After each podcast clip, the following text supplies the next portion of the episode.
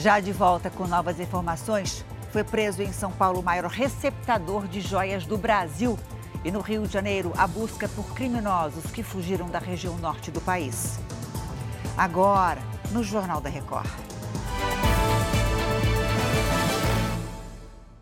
Oferecimento: Bradesco. Renegocie suas dívidas com condições especiais.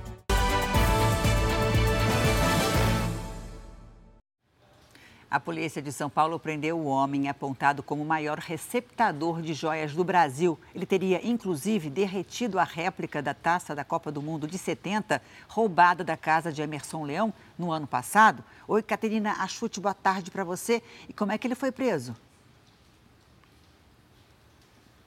Oi, Janine. Boa tarde para você e também para todos que nos acompanham.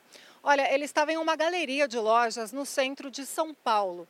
Celso Cláudio Leite, conhecido como Celso Peruca, e o sobrinho dele, William Pereira Leite, foram surpreendidos por policiais quando faziam uma negociação dentro de uma loja. Foi constatado que todos tinham antecedentes criminais. Ao todo, três pessoas foram presas e a polícia apreendeu com eles joias, relógios, celulares e balança de precisão. E todo esse material, claro, Janine, vai passar aí por uma perícia, segundo a Secretaria de Segurança Pública. Eu volto com você. Tá certo. Obrigada, Caterina. No Rio de Janeiro, uma operação do Complexo da Penha tenta prender traficantes foragidos à região norte do país. Houve troca de tiros entre policiais e criminosos. Um homem conhecido como Paisão morreu. Ele seria integrante de uma facção criminosa. Dois carros foram apreendidos. Os policiais também encontraram fuzis, pistolas, granadas e drogas. Um suspeito foi preso. O ex-presidente Bolsonaro voltou hoje ao Brasil, depois de três meses no exterior. A gente vai voltar a Brasília com a Mara Mendes. Oi, Mara.